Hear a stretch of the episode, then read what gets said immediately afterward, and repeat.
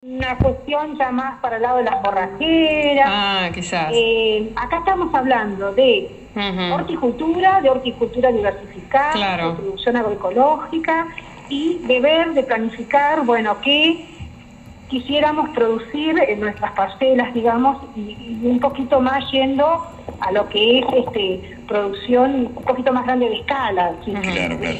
Sí, Y la, la pregunta que también le hemos hecho a la gente que está vendiendo este, ya productos agroecológicos aquí en la comarca es, eh, ¿se encarece la producción cuando es agroecológica? El tema precios es un tema eh, complejo. Vamos a empezar definiéndolo así.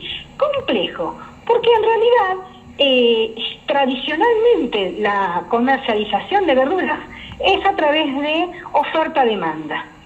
¿sí?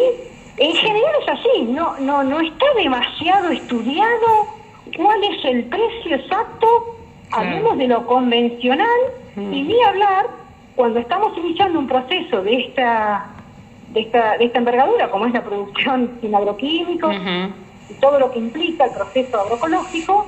Entonces es un tema que se, se habla mucho, eh, la idea es empezar a poner valores, a, de precio, a la mano de obra, a, a, bueno, obviamente a las horas que el productor está trabajando, que finalmente no se cuenta. ¿Qué cuenta el productor cuando tiene que decir esto me, me salió tanto? Va a, va a poner bueno, el costo del combustible, de la rastreada, de, de, de los surcos, de la semilla, eh, y, y nunca se va a poner el valor de las horas que tuvo él como, como familia, o ella, por supuesto, porque acordemos que es un trabajo familiar. Claro. Estamos hablando de productores familiares donde, eh, bueno, eh, son muchas las horas que ponen ellos, incluyendo los fines de semana, los feriados y demás, ¿no? Ya eso ya también es- creo que es bastante conocido el tiempo que se le dedica al agricultor a, a trabajar su tierra, ¿no? Claro. Eh, volviendo al tema de la, de la semilla, eh, ¿es complicado hacer tu semilla? ¿Lo podés hacer en el patio de la casa? ¿Lo podés hacer a dónde? Sí, sí, sí, sí, sí, sí, sí.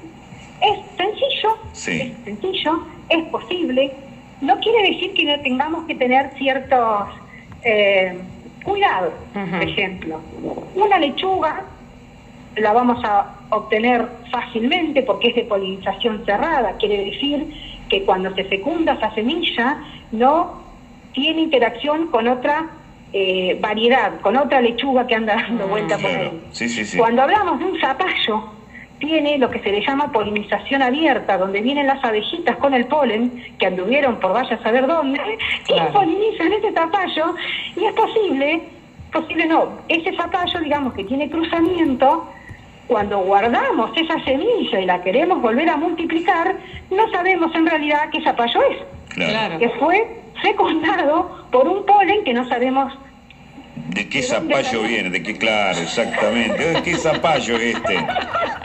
claro. En realidad, a veces se nos complica explicarlo, Sí, o a uno sí. le faltan este, palabras, pero existe lo que es cruzamiento en, las, este, en la polinización. Entonces, eh, es súper sencillo, pero tenemos que tener algunos conocimientos, porque si nosotros después, por ejemplo, yo les voy a dar un ejemplo clarito, que a mí, eh, si tenemos tiempo, tenemos Sí, tiempo? sí, por favor.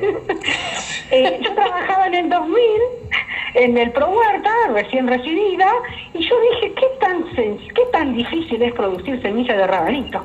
Y con toda la energía que uno tiene, vamos a producir semilla de rabanito. Y cosechamos un montón de semillas de rabanito, pero el rabanito también es polinizado por, este, es polinización abierta, digamos, llega cualquier polen y poliniza. Bueno, al año siguiente, cuando Claro. sembramos el rabanito, salió todo maleza, el rabanito nunca apareció. Entonces, Ah, a lo que voy es que uno puede explicar con los propios errores, por supuesto, lo que, lo que pasa. No es difícil, pero hay que tener ciertas cuestiones prácticas de manejo para obtener una semilla de calidad. Problema si se cruzan el zapallo y la zanahoria.